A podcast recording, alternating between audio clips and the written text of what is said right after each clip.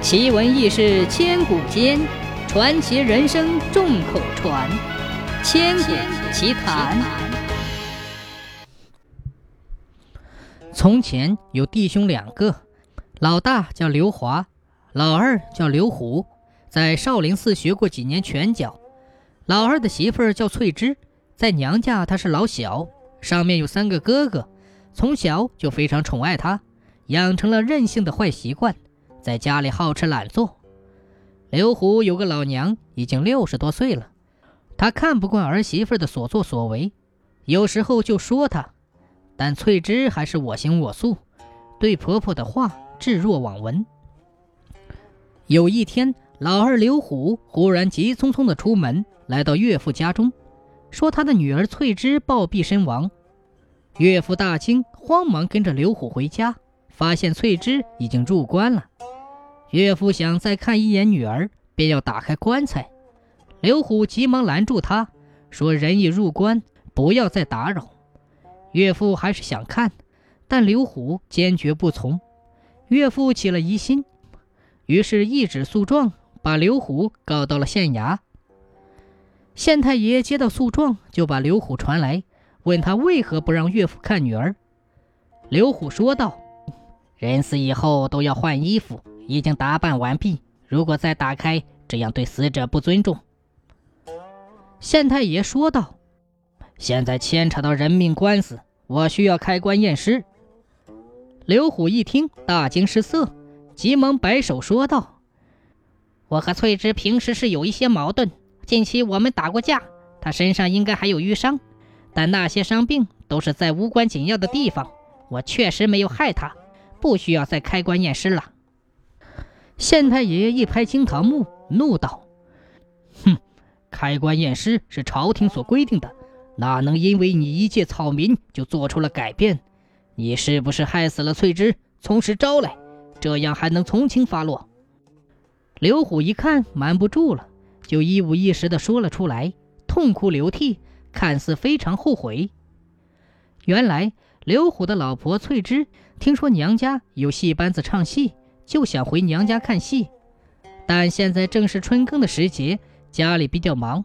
婆婆想让她在家里干活，翠芝不肯，还是要走。正走到街上的时候，婆婆赶来拉住她。翠芝非常烦恼，转过身来使劲一推，把婆婆推倒在地。这时正好被邻居看到，这个邻居告诉刘虎，刘虎非常生气，同时感觉很没面子。过了几天，翠芝看完了戏，想回家了，但没有人去接她，就自己回来了。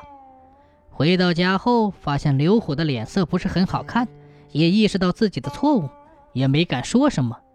但刘虎依然把他骂了一顿，翠芝憋了一肚子火。吃晚饭的时候，翠芝就从碗里拨了一些菜去喂她的狗，正好被婆婆看到。婆婆说她不知道节约。人还没吃呢，就去喂狗。翠芝顶撞了几句，刘虎冲上来就要打他。老大刘华赶紧拉住了他。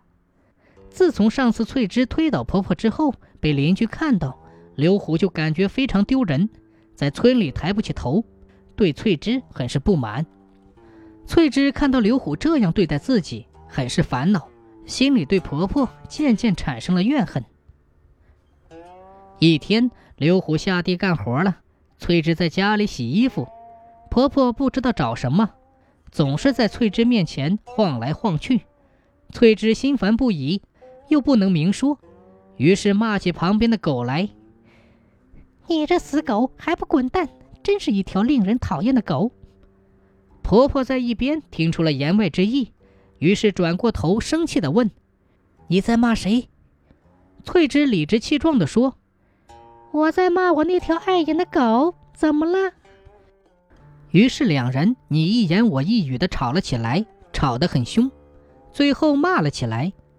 后来婆婆憋了一肚子火，回到自己的房间哭了起来。等刘虎回来的时候，他妈妈还就忍不住埋怨他几句，说他没本事，连媳妇都管不好。刘虎忙问缘故，于是他妈妈就把吵架的事情说了出来。刘虎听后大怒，回自己的房间就要找翠芝算账。他妈妈虽然听到了吵闹声，但他想借此机会教育一下翠芝，便没有出来劝架。再说刘虎回房间去骂翠芝，翠芝心里窝着火，刘虎不去安慰她，反而骂她，这下翠芝的火更大了，直接和刘虎对骂起来。刘虎气冲脑门，两人就打了起来。刘虎随手拿了一条裹脚布，就勒住翠芝的脖子，越勒越紧，最后翠芝不动了。刘虎这才发现不对劲，可已经晚了，翠芝被勒死了。县太爷问清楚了事情的经过，就先把刘虎投入大牢，然后写明奏章上报州府。几天后，州府下发公文，因翠芝打骂公婆有错在先。刘虎杀翠芝是两人吵嘴造成的，不是故意杀人，所以判刘虎坐牢一年，一年后无罪释放。